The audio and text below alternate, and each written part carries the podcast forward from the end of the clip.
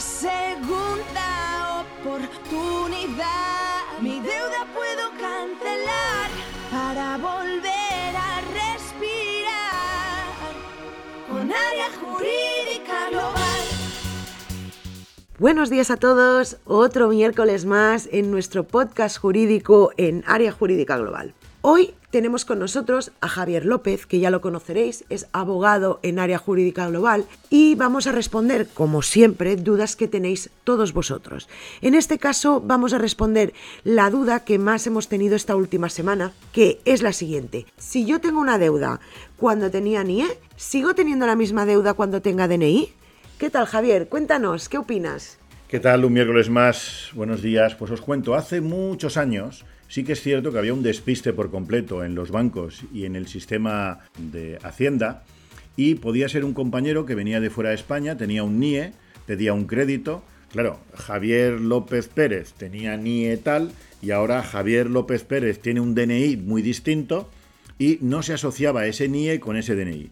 Eso pasaba hace años, pero eso ya Hacienda se ha dado cuenta y ahora hacen un matching y han cuadrado esa información. Es decir, que antes no tenían manera de comprobar la deuda que tenía esa persona. Tenían manera, pero no lo utilizaban, porque claro, en los servicios centrales de Hacienda salía quién tenía el NIE y el DNI que tenían, pero no los habían interrelacionado. Vale. Los bancos dijeron, oiga, que hay gente que tiene NIE que no le puedo reclamar y es el mismo que tiene un DNI.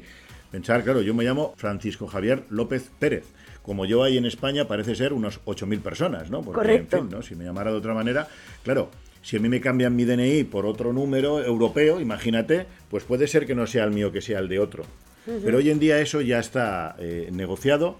Lo primero que tiene que hacer el cliente es verificar que eso es gratuito a través de nuestra página web de www, como sabemos, areajurídicaglobal.com nos vamos a la sección de ASNEF y yo solicitaría como cliente gratuitamente un ASNEF tanto con mi DNI como con mi NIE. Ya veréis que ahora mismo los clientes que lo están pidiendo ya se están relacionando. Con lo cual, la deuda que tenías del NIE te aparecerá con el DNI. Y si no te ha aparecido, te puede aparecer en cualquier momento. Ya están relacionados.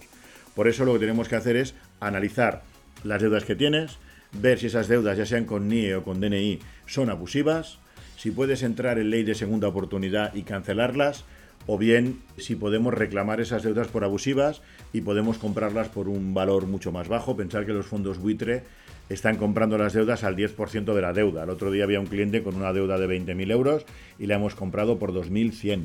Claro. claro. Un poquito más del 10% del total de la deuda, ¿no? Hay que analizar, como digo, cada caso.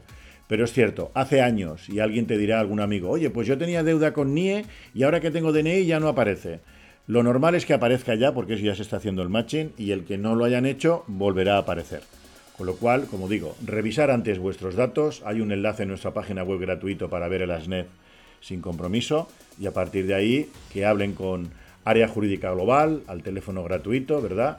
y nos pondremos en contacto, revisaremos las deudas y veremos los pasos a seguir. Lo que está claro es que jamás se debe huir de la deuda porque como tú bien dices, una vez analizada quizá encontramos brechas donde nosotros podemos defender a ese deudor y recuperar dinero o cancelar la deuda o hay otras opciones. Lo que está claro es que jamás, jamás, bajo ningún concepto, se debe huir de una deuda. Hombre, huyes de la deuda, pero la deuda sigue. Lo que haces es esconderte de la deuda, pero la deuda se va incrementando con intereses abusivos.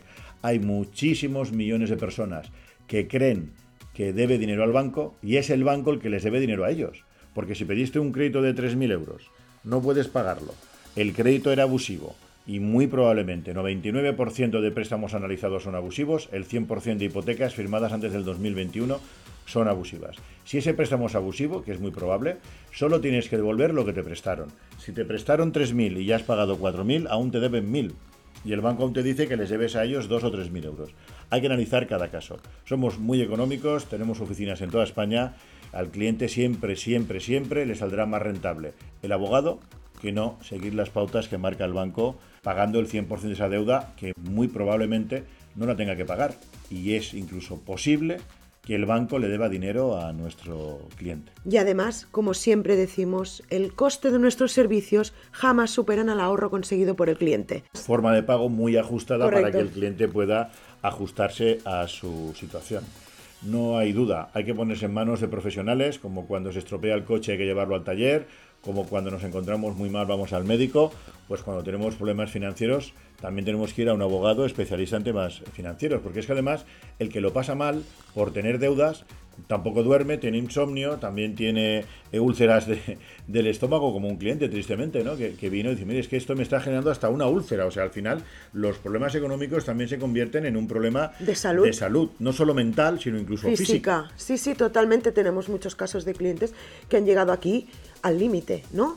Pero bueno, como siempre decimos, tenemos a nuestra disposición un teléfono gratuito para que todo el mundo que tenga dudas sobre sus deudas nos llame y las analizaremos. 990 73 68. Y siempre, siempre, siempre recordar que siempre es mejor asesorarse de la mano de profesionales como Área Jurídica Global. Muchísimas gracias, Javier. Un miércoles más. Gracias a vosotros y seguiremos defendiendo los abusos bancarios que hay en España, que son muchísimos. Los iremos viendo en los sucesivos podcasts, todos los abusos bancarios que hay en España. Muchas gracias, oyentes. Hasta la próxima. Tengo una segunda oportunidad. Mi deuda